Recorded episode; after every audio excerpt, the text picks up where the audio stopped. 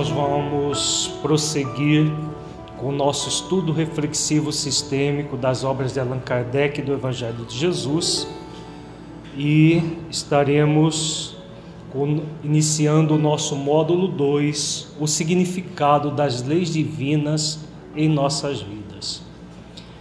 Vai ser praticamente este módulo um desdobramento do módulo anterior, em que nós trabalhamos a presença amorosa de Deus em nossas vidas. As leis divinas são as leis que Deus criou para a nossa própria felicidade. Para que nós sintamos Deus profundamente em nós, é fundamental a sintonia plena com as leis divinas. Nós vamos ver neste módulo, de uma forma bem prática, como fazer isso.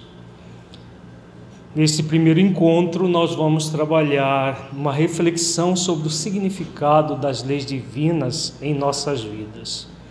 O objetivo é refletir sobre o significado das leis divinas em nossas vidas, de modo que possamos amá-las, respeitá-las e vivenciá-las integralmente nas nossas próprias vidas. Como de hábito, vamos começar com a nossa reflexão inicial, fechando os olhos, buscando meditar sobre o significado das leis divinas em nossas vidas. Entre em contato com você mesmo em essência.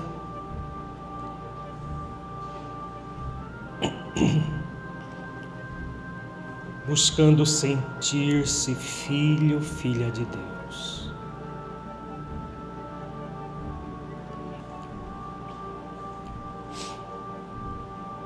Como você sente essa realidade?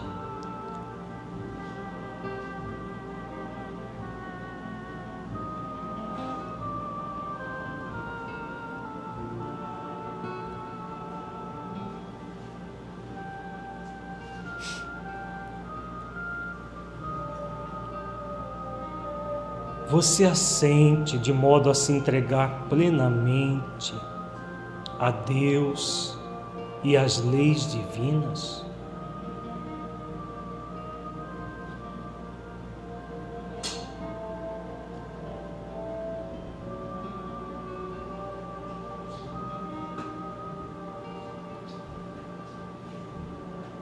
Deixe fluir os seus pensamentos e sentimentos, evitando qualquer mascaramento num processo de auto-engano.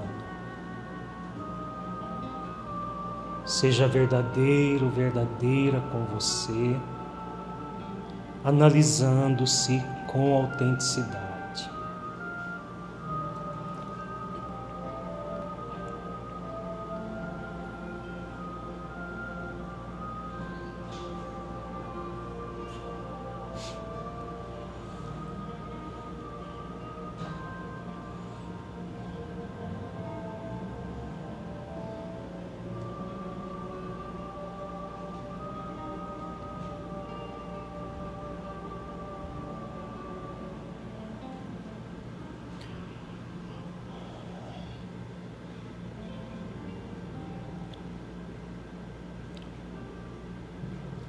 Lentamente vamos abrindo os olhos, buscando a sintonia com a parte teórica que estaremos trabalhando na noite de hoje. Inicialmente vamos refletir sobre qual é o propósito existencial do espírito imortal a missão que ele traz em sua consciência. Qual é o nosso grande propósito, pessoal? Buscarmos a verdade para nos aproximarmos de Deus. Exatamente. De uma forma sintética, nós poderíamos dizer que essa é a grande missão do espírito imortal, que está exarada na questão 115 de O Livro dos Espíritos, quando Kardec pergunta: dos espíritos uns terão sido criados bons e outros maus? Resposta muito clara: Deus criou todos os espíritos simples e ignorantes, isto é, sem saber. A cada um deu determinada missão, com o fim de esclarecê-los e de os fazer chegar progressivamente à perfeição pelo conhecimento da verdade, para aproximá-los de si. Nesta perfeição é que eles encontram a pura e eterna felicidade. Então, nós temos aqui, principalmente nas palavras sublinhadas, o grande propósito das nossas existências. Uma determinada missão de chegar progressivamente à perfeição pelo conhecimento da verdade, para nos aproximarmos do próprio Criador. Nesta busca de perfeição, nós vamos encontrar a pura e eterna felicidade. Os benfeitores continuam dizendo: passando pelas provas que Deus lhes impõe, é que os espíritos adquirem aquele conhecimento Uns aceitam submisso essas provas e chegam mais depressa à meta que lhes foi assinada.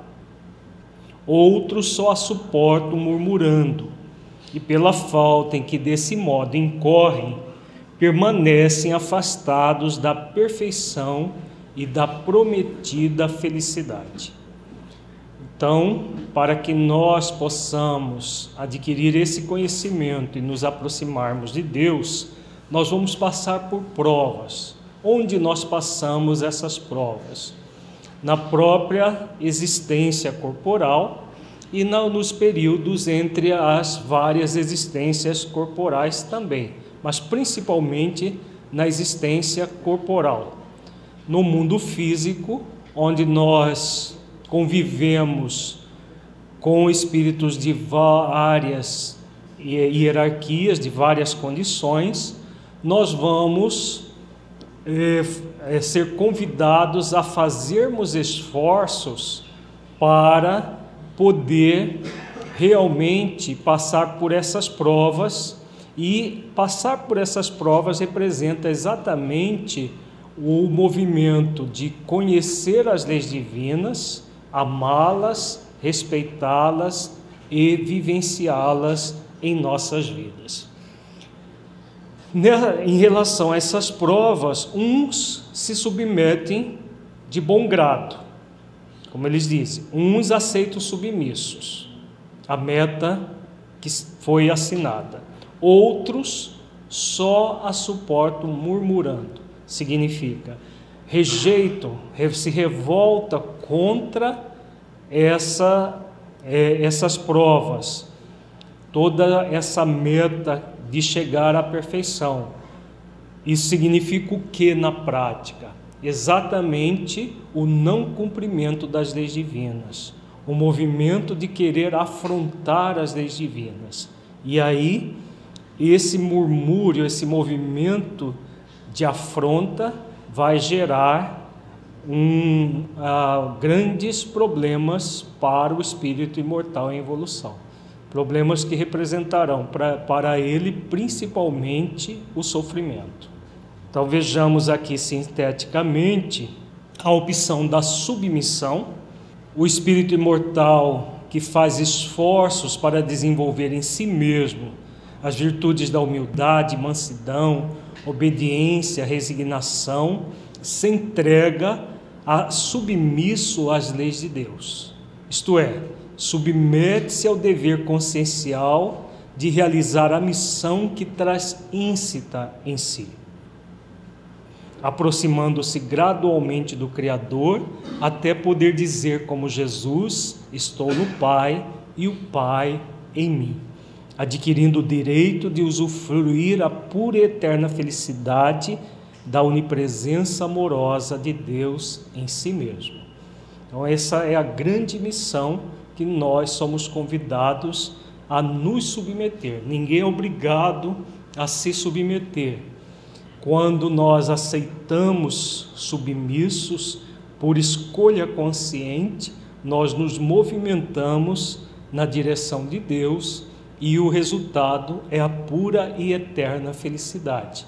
Porque vai chegar o um momento que nós entramos nessa unidade plena com Deus, como Jesus nos ensina, que é um convite que todos nós temos na nossa consciência, nos aproximando plenamente do, do Criador quando nós nos tornamos espíritos crísticos.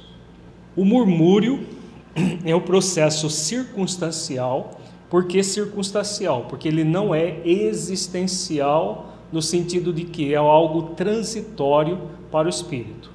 Cedo ou tarde, todo espírito que murmura vai aceitar submisso a meta assinada de adquirir a pura eterna felicidade como o maior dever que nós temos ah, na nossa consciência.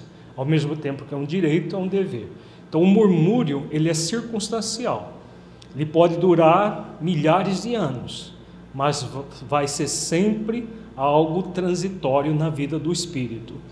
Então, é o processo circunstancial de revolta insubmissa ao propósito existencial, que pode durar mais ou menos tempo e ter diferentes graus de manifestação, desde o vazio existencial, passando pelo abandono existencial, podendo chegar até o estágio do isolamento existencial, a ponto de tentar perseguir Deus em si mesmo e principalmente nos outros, numa tentativa vã de negar os mandamentos que Jesus nos ensinou, processo este gerador da crueldade.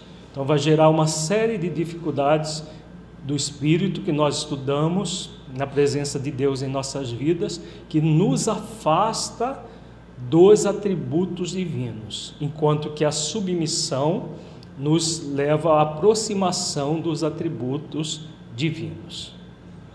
Isso tudo é recordação daquilo que nós já vimos no módulo anterior do nosso curso. E essa questão dele se submeter ou murmurar independe das questões da crença das pessoas. Muitas vezes a pessoa acredita que ela está submissa a Deus. Né? Antigamente falava-se até do temor a Deus, nós trabalhamos a ressignificação dessa, é, dessa crença do temor a Deus. Né? Nós somos convidados a estarmos submissos a Deus, não no sentido de, de menos-valia, mas submissão ao Criador da vida que nos criou para a felicidade, para a plenitude, submetendo-nos à, à, missão. É, muitas vezes, nós, de uma forma subconsciente, nem percebemos que estamos sendo insubmissos e desrespeitando as leis divinas. A partir de hoje, nós vamos estudar casos que nós vamos ver no dia a dia, na prática, como que isso acontece. Porque no dia a dia a gente pode falar: não, mas eu frequento o centro espírita, eu oro, eu tomo passes, eu faço isso, eu faço aquilo. Então eu estou eh, plenamente em contato com Deus. Isso pode ser verdadeiro? Pode, desde que a pessoa esteja o tempo todo se esforçando para realmente amar e vivenciar as leis. E é no nosso dia a dia que nós amamos e vivenciamos essas leis, ou não. Nós vamos ver isso a partir desse encontro e nos próximos, é, nos próximos encontros deste módulo, nós vamos ver em cada cada encontro uma, um, um caso verídico, os nomes foram trocados para que a gente possa é, entender isso na prática. Como que se dá o murmúrio e como que se dá a submissão.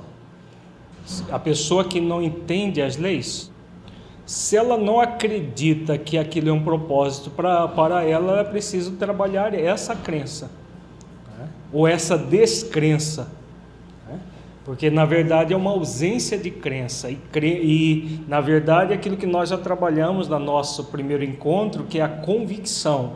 A convicção é algo desenvolvido por nós. não é algo que vem pronto.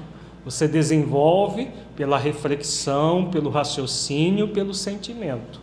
Né? No nosso primeiro encontro, nós fizemos todo um trabalho de entendimento de como você chega a Deus de uma forma raciocinada, refletida e sentida. Isso gera convicção. Se a pessoa ainda tem dificuldades nisso, é preciso trabalhar essas questões que nós desenvolvemos no nosso primeiro módulo do estudo reflexivo. Essa negação de Deus e das leis divinas pode ser evidente ou mascarada. Então, nós temos o murmúrio evidente ou o murmúrio mascarado. É evidente quando a revolta e a rebeldia do espírito se manifesta de uma forma bem clara e evidenciada. Por exemplo, uma pessoa que sente ódio né, e, e é, nutre esse ódio de uma forma muito intensa. É um murmúrio bem evidente. Ele é, é mascarada quando o espírito se rebela de uma forma em que pode parecer uma submissão, mas como há um foco no parecer e não no ser, o processo é falseado em si mesmo. Então, a, a, a, o murmúrio mascarado parece positivo, mas não é. Né? A pessoa parece que está no movimento é, equilibrado, essencial, mas é tudo aparência. Nós vamos ver isso bem na prática, como funciona também. Então, nós temos uma tríade: eu, espírito imortal, temos as leis divinas e temos Deus. Essa tríade, ela acompanha o espírito imortal por toda a eternidade. No espírito imortal em aprendizado, ela tem uma característica. No espírito imortal crístico, que se torna mestre, ela vai ter uma outra conotação. Então, para o espírito imortal em evolução, que é o nosso caso, o que no, nos cabe? Em relação a Deus, nós podemos fazer alguma coisa para mudar Deus? Não. Em relação às leis divinas, nós podemos fazer alguma coisa para mudar as leis divinas? Também não. Então, eu, espírito imortal, num processo de evolução, só me cabe o que? Me submeter, né? entrar num processo de uma submissão amorosa, me entregando a Deus e às leis divinas.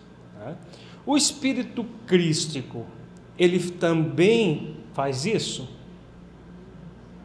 Faz só que de uma forma bem diferente do espírito em evolução. Qual é a diferença do espírito crístico para o espírito em evolução? O espírito em evolução que ainda não alcançou a condição de espírito puro, porque o espírito puro também está em evolução, mas já está no, no nível máximo que se pode alcançar. Né? Daí para frente, a, a, evolução se dá em outros níveis diferentes do, do que nós somos, estamos acostumados. Então, o espírito crístico, como que ele se submete a Deus e às leis divinas? Uhum. Ele, o espírito crístico está plenamente consciente dessas leis, então ele coopera. De que forma? Movimentando as leis divinas, colaborando plenamente com o Criador. Né? Então, essa é a diferença.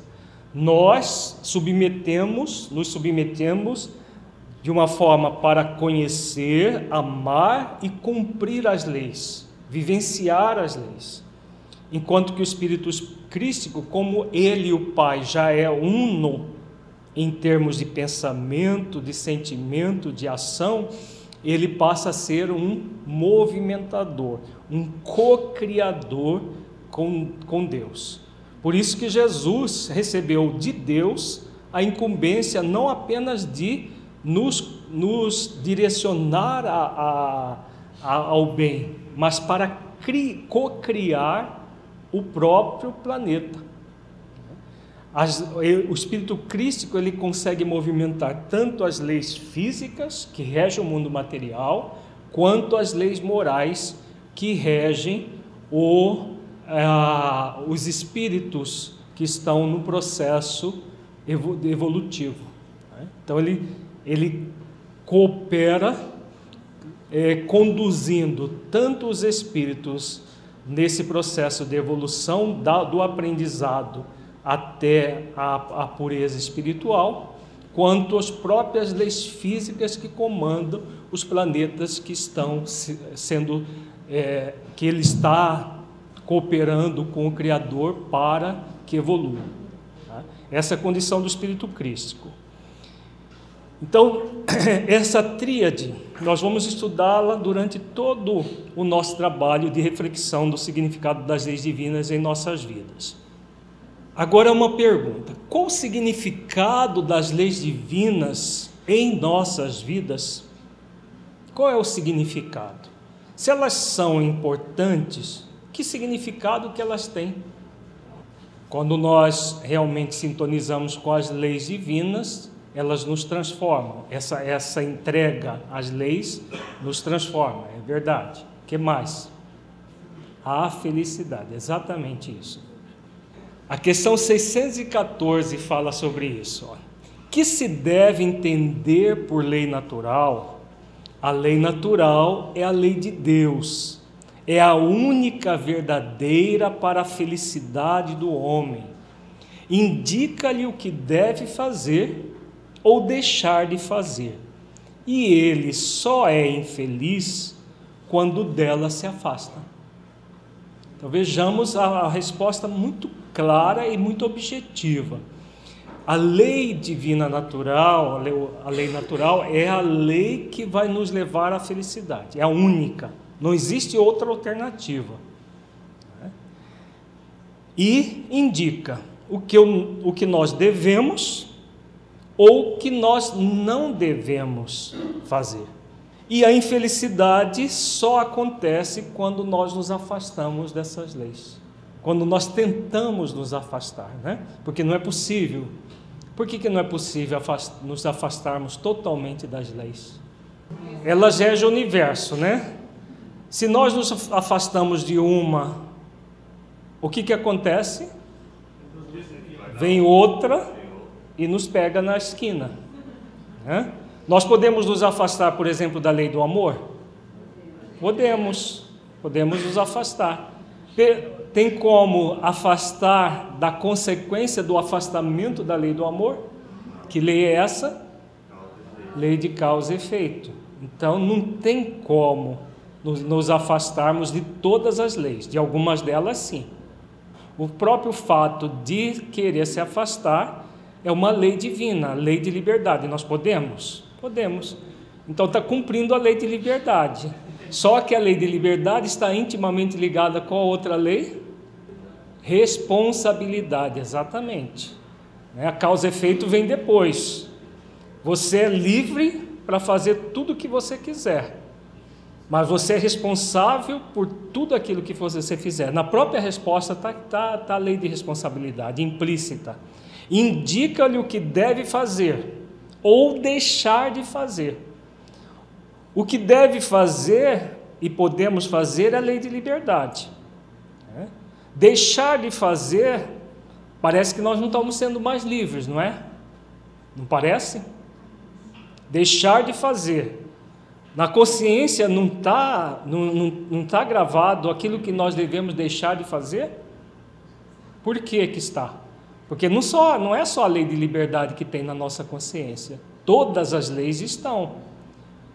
Eu posso fazer o que eu quiser, mas não devo fazer o que eu quiser, porque eu sou responsável por tudo aquilo que eu fizer. Exatamente por isso que é bom que a gente deixe de fazer determinadas coisas, mesmo que a gente queira fazer. Eu quero, posso, mas não devo, né? porque eu sou livre. Mas como eu sou responsável por tudo aquilo que eu faço, e tudo que eu faço gera uma consequência, aquilo que vai contra a lei do amor, é bom que eu me abstenha de fazer. Mas que eu posso, posso. Né? Então vejamos, quando ele, os benfeitores falam da felicidade e da infelicidade, falando, eles estão falando de lei de liberdade. Eu sou livre para fazer o que quiser. Eu vou ter como consequência a felicidade ou a infelicidade. Né? A infelicidade é por minha única responsabilidade. É a lei de responsabilidade. Eu sou livre para fazer coisas que eu não gostaria que os outros me fizessem. Mas eu vou ser responsável por tudo aquilo que eu fizer e tudo isso vai para conta da minha vida e eu vou sofrer as consequências disso. Como eu vou gozar da felicidade de fazer aos outros aquilo que gostaria que os outros me fizessem. Vejamos a questão 616 do Livro dos Espíritos. Kardec pergunta: será possível que Deus, em certa época, haja prescrito aos homens o que noutra época lhes proibiu? A resposta à pergunta é muito clara, né? Deus não se engana. Os homens é que são obrigados a modificar suas leis, por imperfeitas. As de Deus, essas são perfeitas. A harmonia que reina no universo material, como no universo moral, se funda em leis estabelecidas por Deus desde toda a eternidade. Então, as leis divinas, elas são eternas como o próprio Criador. E elas existem para que haja a harmonia no universo. Então, a, a, a lei divina é de toda a eternidade, criada para a harmonia do universo. É questão 621, onde está escrita a lei de Deus. Resposta: na consciência. Como é, é, essas leis elas regem o mundo material quanto o mundo moral, qualquer desconexão em qualquer nível vai gerar uma desarmonia, seja é, é uma desarmonia no, no, no, caso no nosso universo interior, porque é possível desarmonizar o universo exterior? Não, né? Agora, a desarmonia no nosso universo interior afeta de alguma maneira o universo exterior? Sim. Né? Por isso que quando alguém se desarmoniza, todo o universo está de alguma forma na desarmonia com essa, com essa criatura.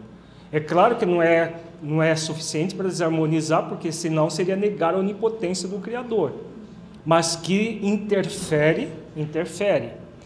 E assim como todo o processo de harmonia do espírito imortal, todo esforço que nós fazemos na harmonia do espírito imortal, vai auxiliar todo o universo a se harmonizar.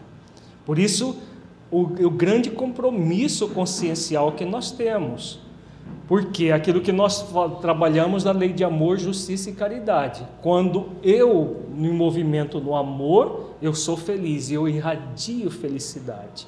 Quando eu me movimento em desamor, eu também me encho de desamor e de infelicidade e vou irradiar desamor e infelicidade em torno de mim.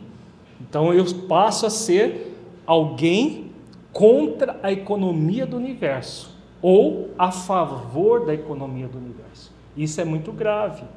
É aquela questão do bem no limite das nossas forças. O fato de não fazermos o bem já é o mal, tem a ver com isso, com essa questão da harmonia do universo. Quando nós queremos nos entrar numa neutralidade, isso é um grande mal, porque nós não estamos em sintonia com a harmonia do universo, que é o bem no limite das forças para cada criatura. Então vejamos, aquela mesma tríade, já num outro ângulo. Eu, espírito imortal, o que, que eu sou convidado? A desenvolver as virtudes essenciais dentro de mim. Né? É esse o grande compromisso do espírito nesse movimento de submissão às leis divinas. Em relação às leis divinas, nós somos convidados a cumpri-las. a cumprir essas leis, amando, respeitando e vivenciando as leis presentes na nossa consciência. Em relação a Deus, o que nós somos convidados?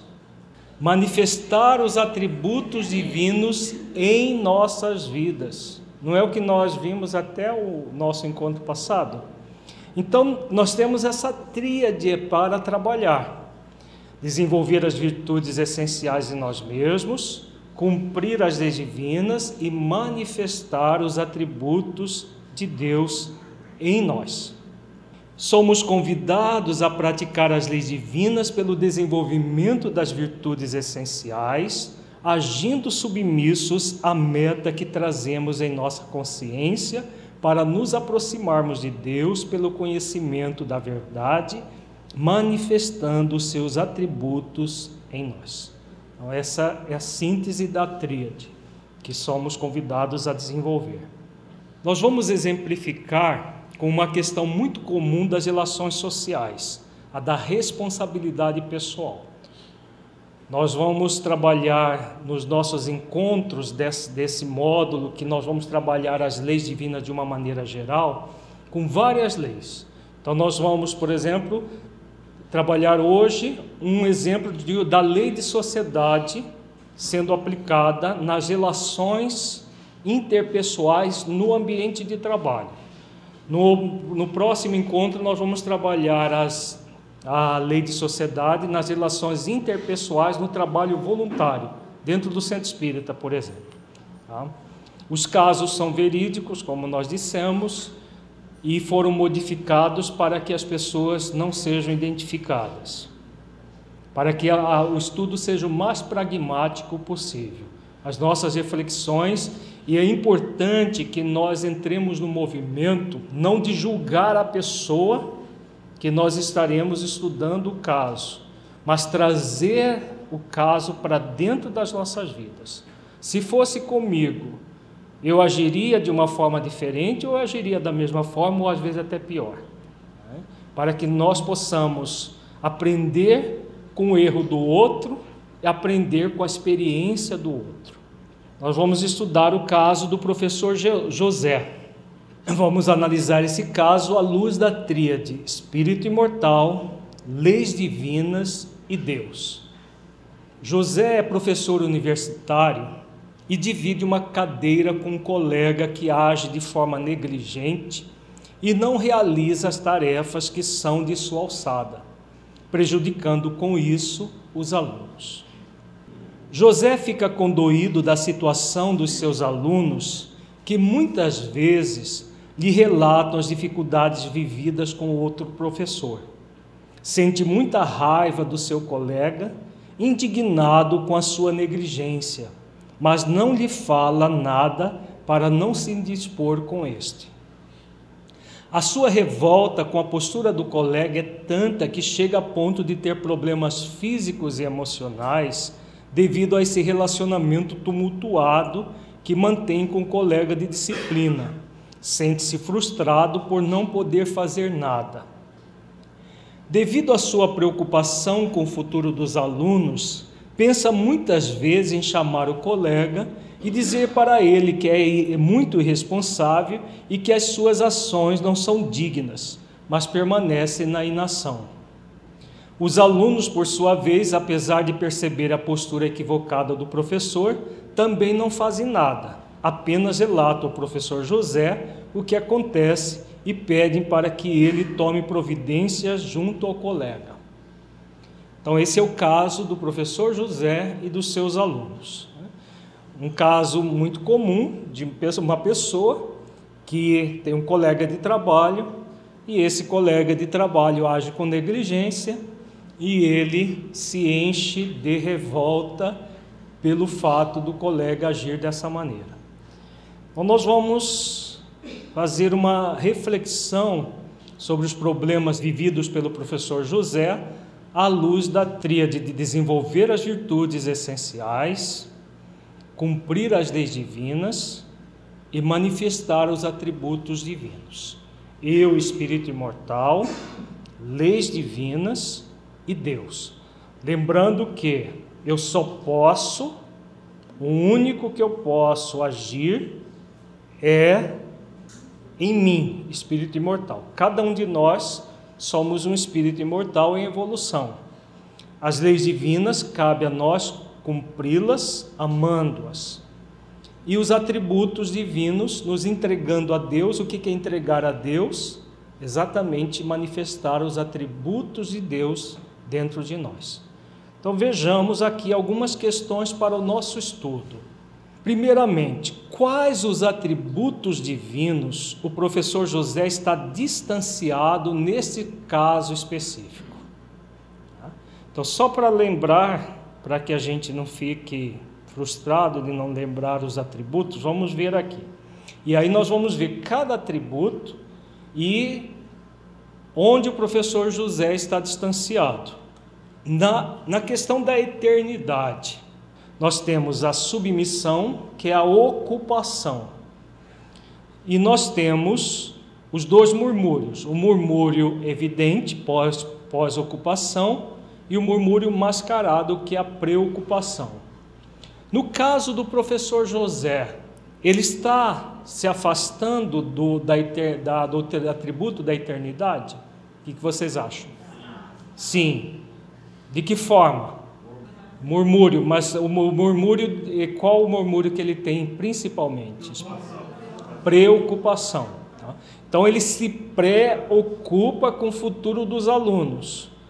Os alunos vão ser mal formados porque tem um professor negligente. Né? Ele preocupa-se com o futuro e também com.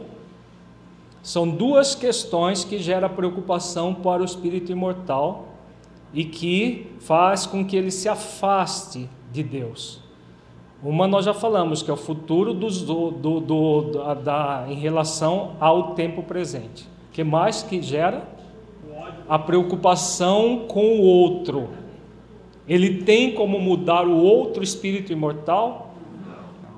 Então ele se preocupa com os alunos e com o professor, o colega negligente. Então ele está no movimento focado no outro, né? Ele, ele pode mudar o outro espírito imortal? Não.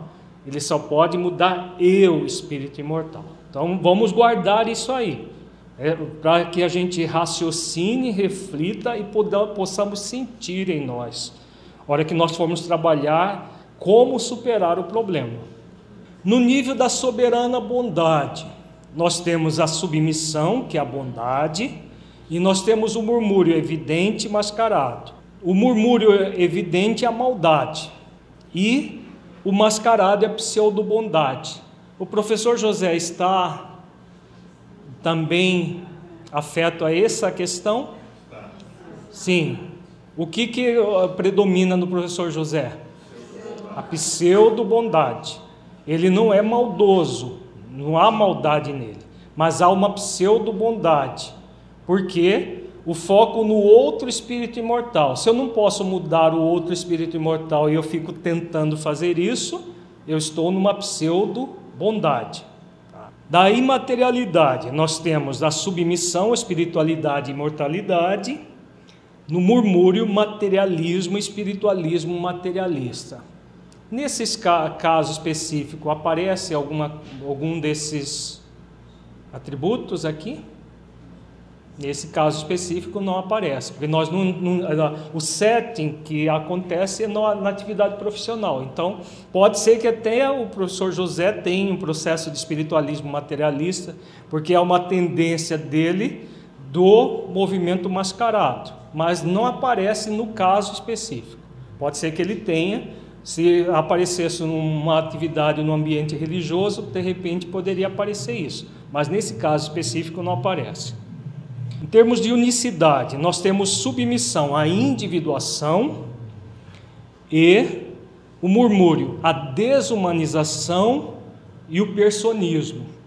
O caso do professor José, há algum desses? A individuação é quando ele busca, centrado nele mesmo, crescer enquanto espírito imortal. A desumanização, quando ele age de forma egoística, egocêntrica, em detrimento dos outros. E o personismo, quando ele adquire uma persona e vive essa persona focado no parecer e não no ser. Há muito claro um personismo. De que tipo? Do pseudo bondoso, do bom moço, aquele que é o, o protetor dos fracos e dos oprimidos. Não é muito comum isso nas relações sociais? Os alunos, eles faziam algum esforço de mudar a situação? Ou ele pedia para o professor José Bonzinho resolver o problema para eles? Né? O professor José era muito bonzinho, ele que tinha que resolver o problema dos alunos e não os próprios alunos, por causa desse movimento do personismo. O personismo está ligado às máscaras do ego, o tempo todo buscando parecer em detrimento do ser. Então fica muito claro aí o personismo dele. Em termos da imutabilidade, nós temos a submissão, que é a imutabilidade essencial, o murmúrio, que é a volubilidade, e a pseudo-inalterabilidade. Aparece algum desses? Lembrando, imutabilidade essencial são as características do espírito imortal, de ser filho de Deus, caminhando para a perfeição relativa. Isso é imutável em nós. Agora, uma coisa é você ter isso imutável e sintonizar com isso e alimentar isso. Outra coisa é você alimentar o murmúrio. Na volubilidade é aquela pessoa volúvel, que está o tempo todo no movimento negligente em relação à vida. Nesse caso específico, o professor José tem esse movimento? O professor José não tem.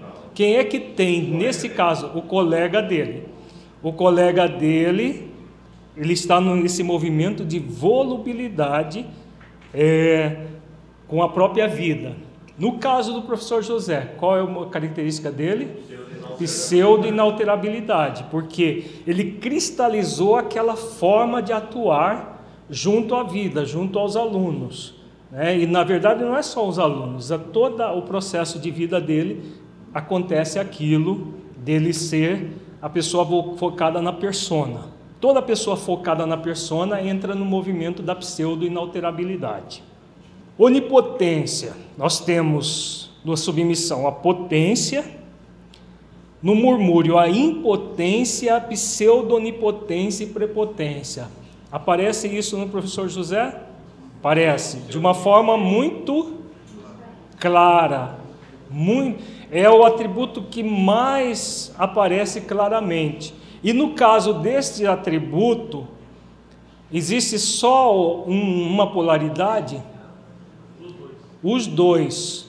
Quando ele diz que ele não pode fazer nada, qual o movimento que ele está apresentando?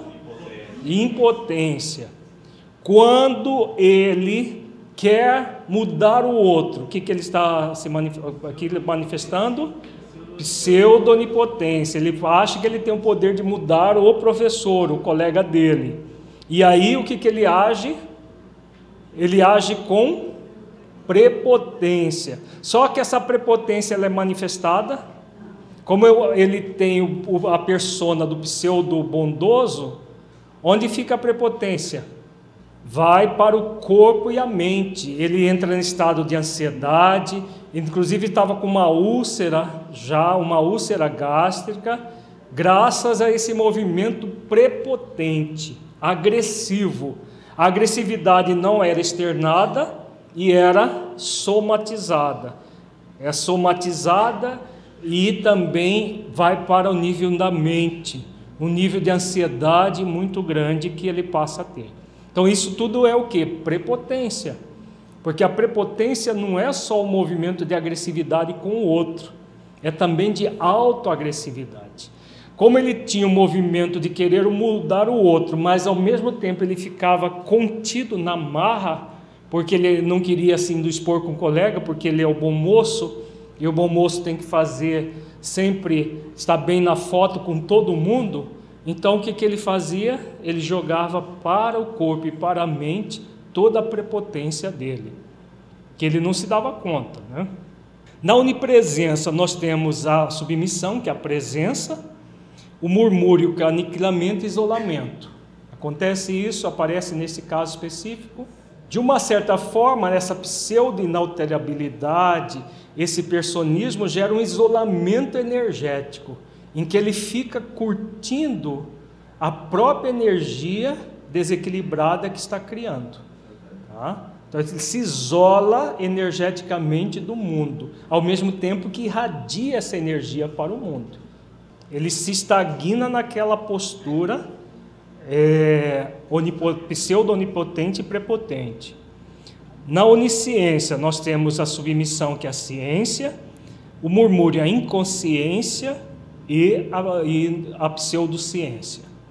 Especificamente nesse caso não aparece muito, mas de uma certa forma existe uma pseudociência, no sentido dele achar que ele é mais do que o colega e pode mudar o colega. Né?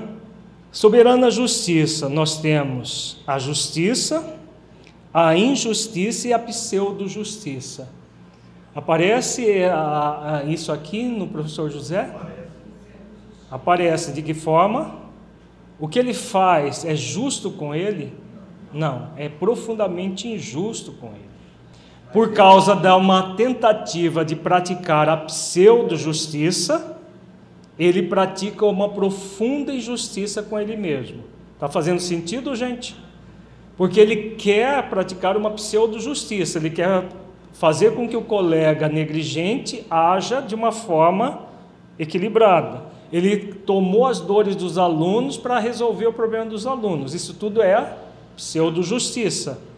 Quando ele faz isso e age com prepotência com ele mesmo, o que, que ele está produzindo? Injustiça com ele mesmo. Na verdade, o caso é um resumo para que a gente estude algumas nuances. Em cada encontro, nós vamos estudar nuances diferentes porque isso aqui tudo que nós estamos fazendo é um processo didático. Todo processo didático ele reduz um pouco o processo, porque senão a gente não tem como estudar tudo em uma hora e pouco, né? Então nós estamos focando determinados aspectos. Vejamos quais as leis divinas que ele está se recusando a cumprir. Qual é a lei mais pontual que o professor José se recusa a cumprir? A lei de liberdade. Essa é a principal lei nesse caso específico. Não é que ela seja uma lei principal, mas é a lei que mais ele tenta derrogar. Não é? Por quê? Por que, que é a lei de liberdade? O que, que ele está querendo afrontar? O livre-arbítrio do outro, do colega negligente e dos alunos. Ele quer faz, é, resolver a, a, o problema de negligência do seu colega. Ele quer resolver o problema que os alunos têm com o colega dele, que não tem nada a ver com ele, diretamente. Tem a ver indiretamente. Tá? A partir do lei do livre-arbítrio, outras leis ele afronta, aí entra a lei que o Romildo falou, lei de amor, justiça e caridade. Por quê? Quando ele faz isso, ele é amoroso com ele mesmo? Ele é justo com ele? Ele é caridoso com ele e com os outros? Não.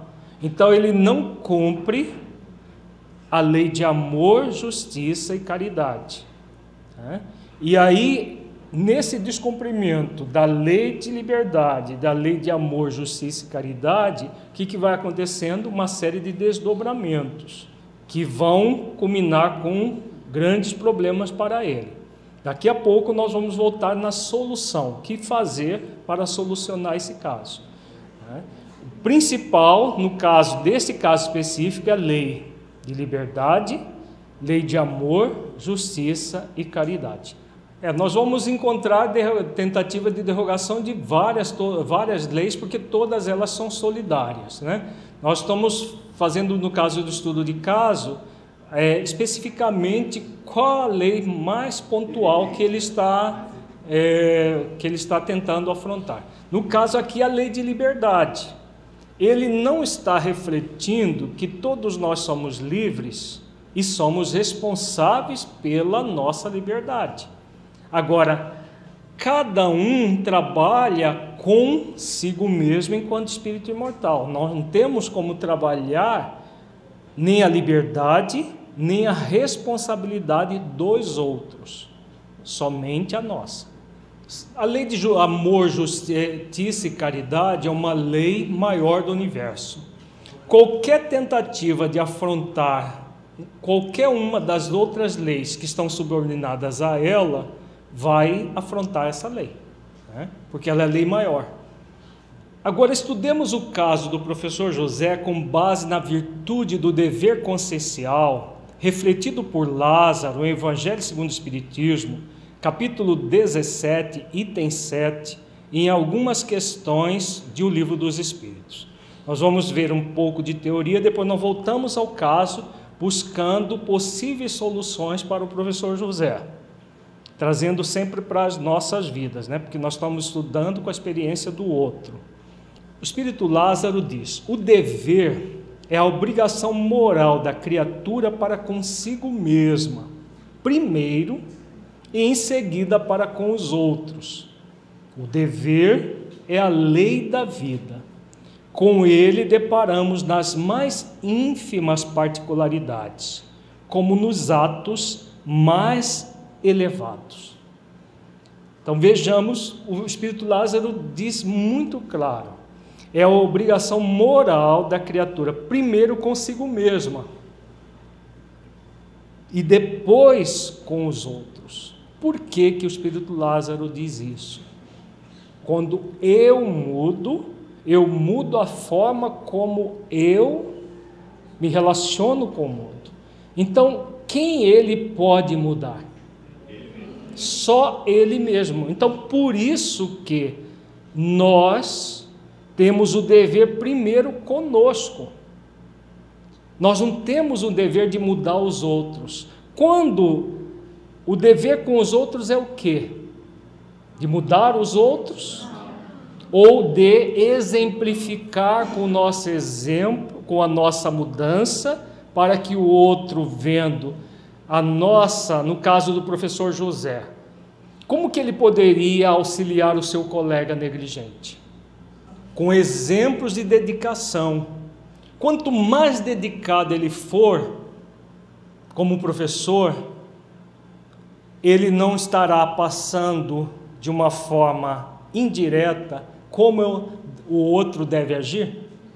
Ele passa a ser um parâmetro. Agora, se o outro vai se mirar no exemplo dele ou não, é da alçada dele.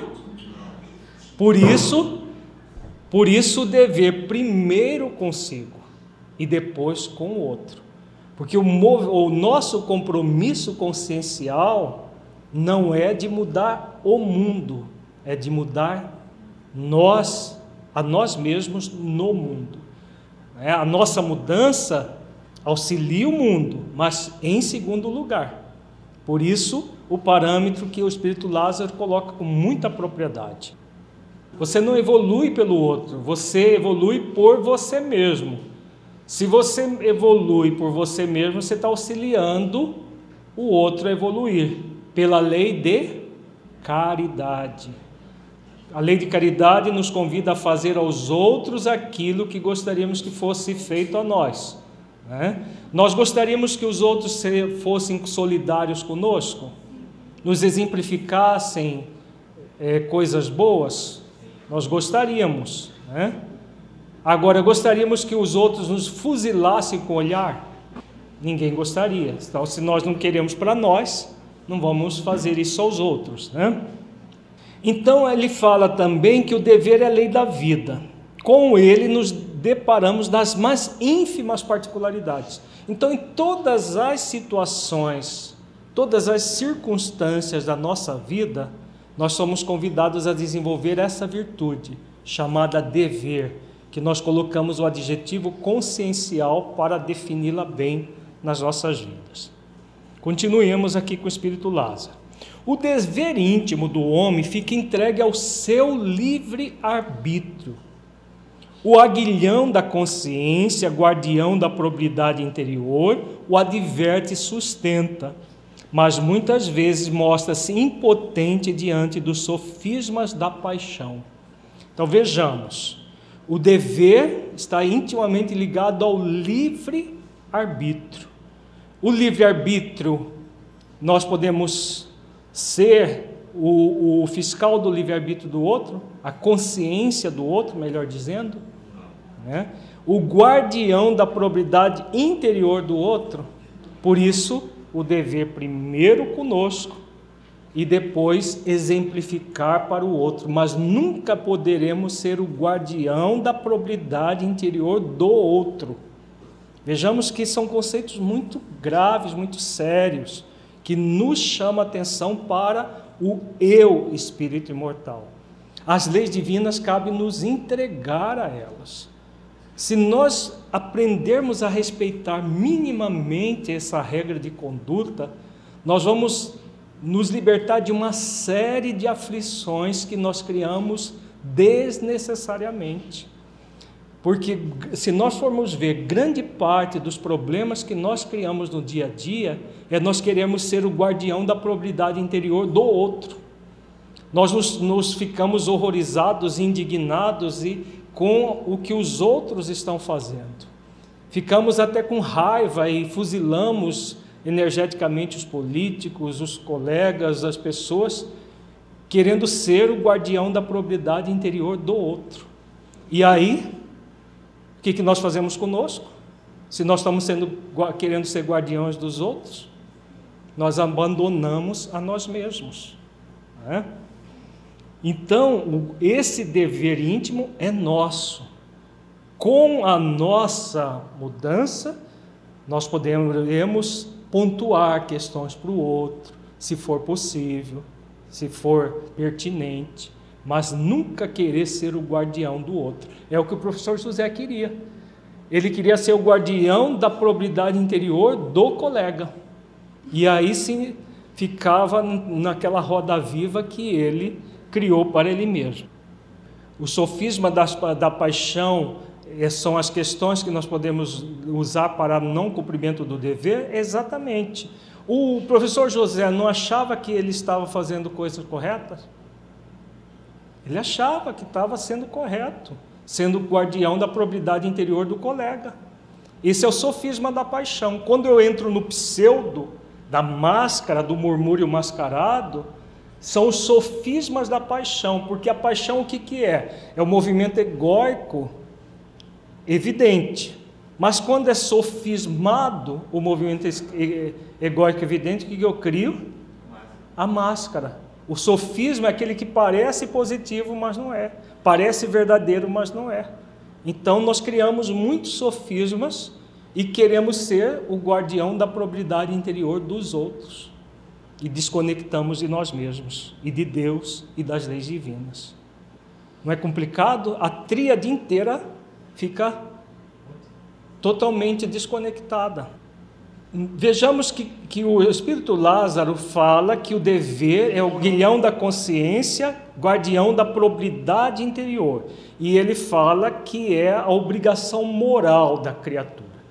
Agora vamos lá no livro dos Espíritos, para ver o que definição se pode dar da moral. Kardec pergunta aos benfeitores. Vejamos, a moral é a regra de bem proceder, isto é, de distinguir o bem do mal. Funda-se na observância da lei de Deus. O homem procede bem quando tudo faz pelo bem de todos, porque então cumpre a lei de Deus. Então vejamos Olha, é muito interessante. Vamos, nós estamos unindo o Evangelho com o livro dos Espíritos. Ele fala que o dever é a obrigação moral da criatura, primeiro com ela e depois para com o próximo. E que o dever é o guardião da probidade interior que está na nossa consciência. E a moral é a regra de bem proceder, distinguir o bem do mal quando eu estou no movimento da pseudo-bondade, eu distingo o bem do mal? Ou eu sofismo o bem, o mal como sendo bem? Eu sofismo e, e produzo o mal como sendo bem. E aí ele diz: funda-se na observância da lei de Deus, observar, praticar essa lei. Se nós minimamente não queremos respeitar nem a lei do livre-arbítrio, nós não vamos complicar tudo na nossa vida? Basta minimamente nós não queremos cumprir, observar, cumprindo essa lei do livre-arbítrio, como é o caso do professor José, ele cria muitos problemas. Fora, ah, fora as demais leis que são decorrência do não cumprimento da lei do livre-arbítrio. É, quando Jesus diz que não podemos servir a Deus e a Mamon, não tem a ver só com as questões materiais que são entendidas, Mamon como sendo as questões materiais e as questões espirituais de Deus. Qualquer movimento do espírito não querer respeitar as leis divinas é um movimento de servir, de querer servir a dois senhores, mesmo procedendo, entre aspas, no bem. Como o professor José, ele queria, com tudo aquilo, fazer algo bom. Havia uma intenção positiva, só que no nível das intenções secundárias, havia todo um movimento falseado, sofismático, que gerava o mal, que gera o mal. E outra coisa que é importante aqui, quando ele diz que procede bem quando tudo faz pelo bem de todos. Esse bem de todos significa o quê? Começa nele e a partir dele vai para todos. Se ele fica com úlcera porque o professor, colega dele, age negligentemente, que bem é esse que ele está tentando produzir? Se ele está ficando muito mal com o problema que o outro está realizando. Né? É a tríade amor, justiça e caridade, exatamente. Tudo deve ser amoroso conosco para ser amoroso com o próximo. Tudo deve ser justo conosco para ser justo com o próximo. Tudo deve ser caridoso conosco para ser caridoso com o próximo. Então, todos os envolvidos devem estar bem, porque senão não será o bem. Não será essa regra de bem proceder. Se ele estivesse na, cumprindo a regra de bem proceder, ele não entraria em conflito em momento algum. Ele estaria, ele não ficaria no movimento de acomodação e de revolta como ele fica alternando acomodação e revolta. Mas daqui a pouco nós voltamos a falar sobre como que ele deveria agir. Na questão 630, Kardec pergunta: como se pode distinguir o bem do mal? O bem é tudo que é conforme a lei de Deus, o mal, tudo que lhe é contrário. Assim, fazer o bem é proceder de acordo com a lei de Deus, fazer o mal é infringi-la. Então, volta novamente às leis divinas. Então, quando ele tenta infringir qualquer lei, quando nós tentamos infringir qualquer lei, nós estamos produzindo mal, seja para nós, seja para o nosso próximo. No caso, ele tentando infringir a lei do livre-arbítrio do colega, ele estava produzindo mal para ele e para o colega também, para todos os envolvidos, para os alunos também. Questão 632. Estando sujeito ao erro, não pode o homem enganar-se na apreciação do bem e do mal e crer que pratica o bem quando em realidade pratica o mal? Né? Podemos nos enganar? Podemos. Agora, qual é o parâmetro? Vejamos. Jesus disse: Vede o que queris que vos fizesse ou não vos fizessem. Tudo se resume nisso. Não vos enganareis. É, as coisas são muito simples, né? Será que o professor José gostaria que as pessoas fossem negligentes com ele? Não gostaria. Será que ele gostaria que as pessoas ficassem fuzilando ele energeticamente? Também não. Então ele está agindo com o outro de acordo com aquilo que ele não gostaria que fizesse com ele o que norteia tudo são as leis divinas. Né? No caso aqui dessa resposta é a lei de caridade. Né? Fora da caridade não há salvação. Então, fazer aos outros aquilo que gostaríamos que o outro fizesse a nós. Isso que determina a lei de caridade.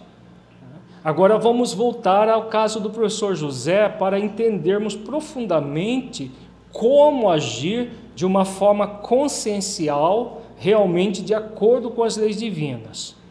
Então vejamos as ações que o professor José pode realizar para cumprir a tríade: desenvolver as virtudes essenciais, cumprir as leis divinas e manifestar os atributos divinos. Então vejamos. O cerne da questão dos atributos é a questão da individuação, da bondade, dos atributos de Deus trazendo para dentro das nossas vidas. A individuação é o, é o cerne central, porque a individuação é aquele movimento que nós vimos que é da pessoa se tornar plenamente humana para que a partir dessa humanidade profunda ela comece a trabalhar a angelitude. Nós estamos muito distante desse momento da individuação plena para começar o trabalho de angelização. Então, todo o trabalho que nos cabe diante da vida é trabalhar pela nossa individuação, desenvolvendo a bondade real, a justiça, nos sentindo filhos de Deus, aprendizes da vida no processo de evolução. Esse é o grande convite para todos nós, inclusive para o professor José. Para isso, é necessário desenvolver as virtudes essenciais, cumprindo as leis divinas. Então, primeiro passo o que, que ele deve fazer na questão dos atributos. Então, nesse caso específico, o que o professor José deve fazer para nós vimos que a maior parte dos atributos ele não está cumprindo, ele não está manifestando, fazendo exercício, né? No nosso nível evolutivo, é, nós fazemos exercícios. Então, a partir da individuação, ele é convidado a fazer exercícios para ser amoroso, justo e caridoso. No caso do livre arbítrio do colega, o que, que ele pode em relação a isso? O livre arbítrio do colega, ele pode alguma coisa? Não, ele não pode nada em relação ao livre arbítrio do outro, porque ele é guardião da probidade interior do outro? Não. Né? Agora, ele pode fazer alguma coisa nesse caso? Ou ele, pode, ele vai se entregar à impotência? Não posso fazer nada, já que eu não sou guardião da probidade interior do outro. No caso da, do poder real, o poder real, quem trata um movimento de individuação trabalha o poder real, poder de realizar ações de transformação da própria vida. Ele é guardião da probidade interior dele. Quando ele faz isso e se torna um professor realmente diligente, um professor é, que é, se ocupa com os alunos, dando o melhor que ele pode para os seus alunos. O que, que ele está fazendo com isso? Dando exemplo. Quando ele dá o exemplo, não é aquilo que ele pode fazer de mais profundo? Agora, ele, ele, ele fica só nisso ou ele pode ir além? Pode ir além. De que forma? Chamando o colega e conversando com o colega, de igual para igual, sem lições de moral, mas colocando pontos para o colega refletir. Ele pode fazer isso? Pode. Né? O colega é livre para ouvir o que ele disse e aplicar, ou não. Né? Agora, a parte dele, ele já fez, quando se ele fizer isso? Sim, ele fez a parte dele. Então é aquilo que o Lázaro coloca: dever primeiro para com ele, depois para com o outro, dentro dos limites colocados por por quê? Por quem? Quais são os limites do professor José? As leis divinas, né, gente? Não são as leis divinas os, os limites dele? Ele pode, desde que não interfira no livre-arbítrio do outro. Qual é o nosso grande movimento que perturba? de querer interferir no livre-arbítrio do outro. É esse o problema. Eu posso dar o melhor de mim para o outro. Quando eu quero interferir no livre-arbítrio do outro, eu começo a desandar tudo. Esse é o grande problema. Não apenas nas relações interpessoais no trabalho, mas todas. Nós vamos ver na próxima, no próximo encontro a, as relações no movimento espírita, movimento é, do, do trabalho voluntário. Nós vamos trabalhar isso. Um outro caso. A consciência não é o divino dentro de nós? Se o outro está bloqueando a consciência. Somos nós que vamos lá, deixa eu dar uma, uma limpada aí na sua consciência e vou colocar isso aqui. Somos nós? Nem Deus faz isso. Por que, que Deus não faz isso? Porque é Deus e porque respeita as leis que Ele criou. Imagina Deus não respeitando a lei do livre-arbítrio. Não, agora essa lei vou. Para esse aqui não funciona, então vou tirar essa lei e vou obrigar ele a agir dessa ou daquela maneira. Né? Não existe isso. Então a lei é de livre-arbítrio. É claro que o livre-arbítrio está associado às outras leis. Né? É a, a lei de responsabilidade imediatamente gerando efeitos das causas produzidas. Tudo isso vai acontecer. O livre-arbítrio não é absoluto, porque se fosse absoluto seria Deus. Só Deus tem o livre-arbítrio absoluto, não é? Só Ele. Todos os espíritos têm um livre-arbítrio relativo. É claro que o espírito crístico se aproxima muito desse livre-arbítrio, porque ele só vai fazer coisas ligadas ao bem. O espírito em evolução, como ainda ignorante, ele age no mal. Então o livre-arbítrio é relativo, porque uma lei não pode passar por cima de outra. A liberdade minha, por exemplo, não pode impedir, por exemplo, o progresso da Terra. Os espíritos empedernidos no mal não estão sendo exilados do planeta? Eles querem ser exilados? Não. Se fosse pelo livre-arbítrio deles, ficariam aqui para sempre. Mas eles não podem impedir a lei do progresso de um planeta inteiro. Aí o que, que vai acontecer? O livre-arbítrio ele fica momentaneamente cerceado naquele nível que o espírito está de ignorância. Porque ele não pode, a lei de liberdade não pode impedir a lei do progresso, que por sua vez não pode impedir a lei de amor, justiça e caridade, assim, é porque as leis são todas solidárias. Então é importante refletir isso. Por causa disso que nós devemos respeitar o livre-arbítrio do outro. Porque o outro vai ser sempre responsável pela, pelas ações dele? Sim. E como responsável, as ações dele, ele vai sofrer as consequências cedo ou tarde? Vai.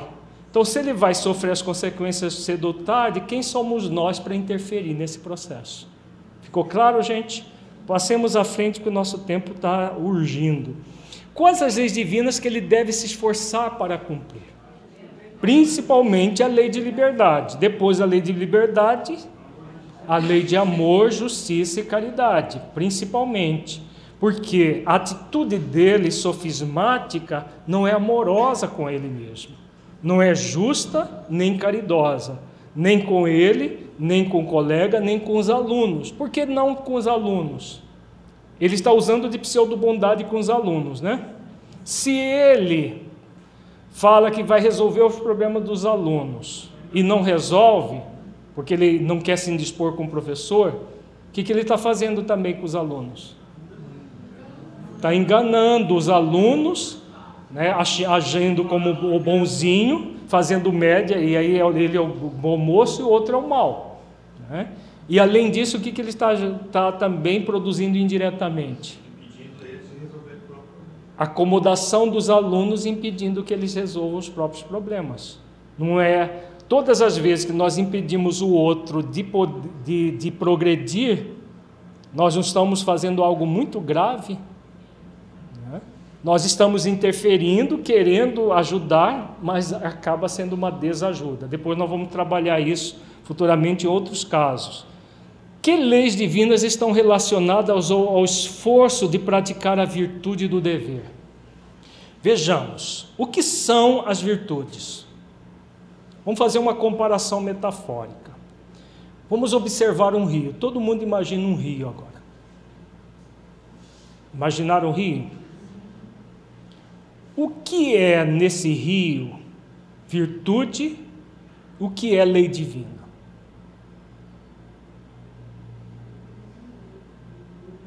Quando nós falamos em lei de amor, existe a lei do amor, existe a virtude amor, não existe? Observando o rio, o que é a lei, o que é a virtude num rio? A lei é todo o rio, a virtude é a água do rio. Porque o, o rio é só as margens, ou tem uma calha, tem margens, tem é, leis físicas que determinam o rio ir para em direção ao mar, uma série de não existe uma série de questões. Então as leis divinas é o rio completo. Dentro do rio existe a água. A água é a virtude. Então, lei de amor, virtude, amor. Quando nós fazemos esforço para cumprir a lei de amor, o que, que nós estamos fazendo? Nós estamos desenvolvendo o sentimento de amor em nós mesmos. Nós estamos desenvolvendo a virtude do amor. Faz sentido? Porque nós passamos a ser a água do rio em movimento. Se a água do rio para, o que, que ela vira? lodo, apodrece, não é? Se a gente paralisar uma água do rio, ela apodrece, ela vira, ela vira um pântano, estagnada. Né? E aí o que, que vai acontecer? Surgem outras leis, no caso a lei de causa e efeito, para dar um jeito dessa estagnação se movimentar. Mas não, por quê? Porque não existe estagnação permanente. Então, quando nós não fazemos esforço de desenvolver as virtudes, o que, que acontece na nossa vida? Surge o sofrimento para que a gente saia da estagnação, para que nós saiamos da estagnação. Faz sentido? Então, que leis estão relacionadas ao esforço de praticar a virtude do dever? Nós vimos que o dever é o guardião da probidade interior, né? ele é a obrigação moral da criatura para consigo mesmo e para com os, o outro, em segundo lugar, para consigo mesmo primeiro, qual é com o outro. Lei de amor, justiça e caridade.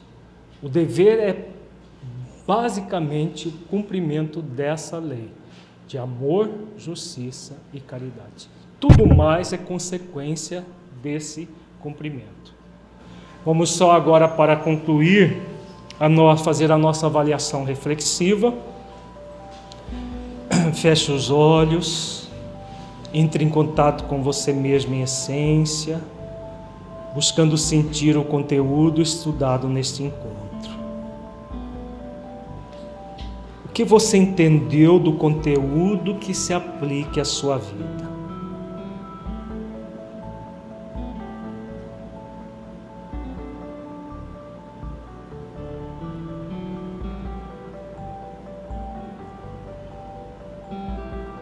conteúdo estudado mudou de alguma forma as suas possibilidades de sentir e vivenciar as leis divinas em sua vida? Caso positivo, que mudança foi essa?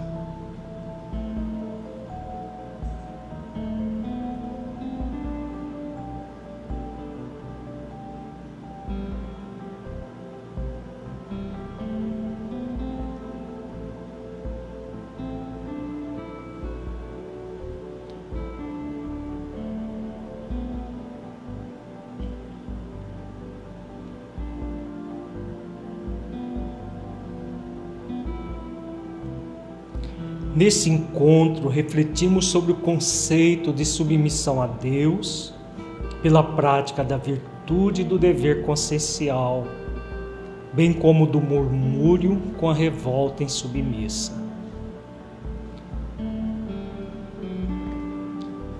Entre em contato com você mesma essência, buscando sentir em si o dever consciencial de cumprir o propósito existencial de aproximar-se de Deus. Como você o sente? A partir do entendimento mais profundo do sentido das leis divinas em sua vida, e do desenvolvimento das virtudes essenciais como uma praxis dessas leis, houve uma ampliação da vontade de desenvolver essas virtudes? Como é isso para você?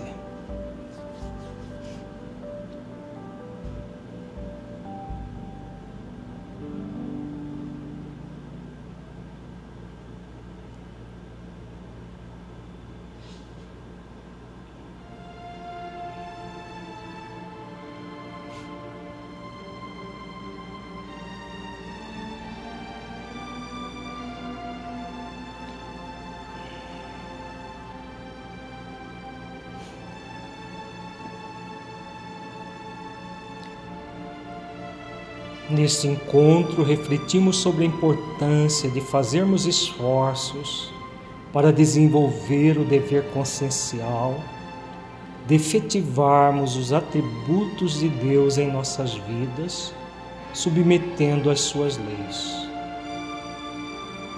Busque sentir essa possibilidade dentro de si. Como você a sente? Como é realizar esses esforços para você.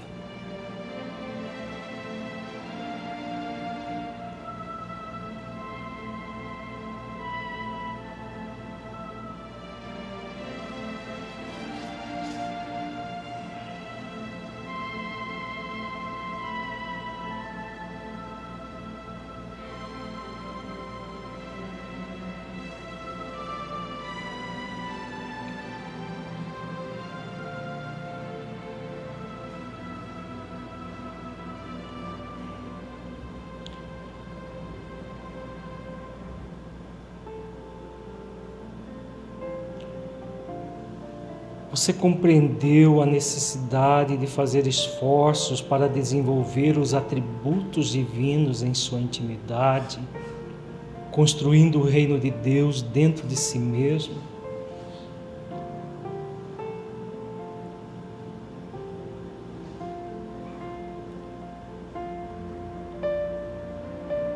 Como você sente a sua vida aplicando esse conteúdo? Como ele pode melhorar a sua vida em sua busca de autotransformação e nas, nas suas atividades na prática do bem.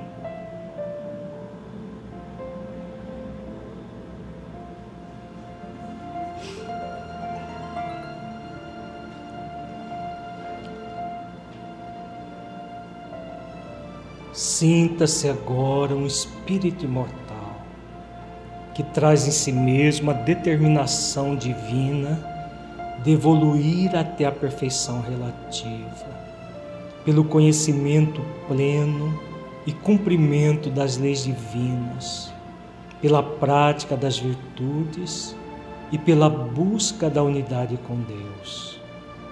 Mergulhe profundamente nessa verdade espiritual. Sinta Veja-se desenvolvendo todas as virtudes essenciais da vida ao longo do tempo, desenvolvendo o poder real em si mesmo, sentindo a presença amorosa de Deus em sua vida.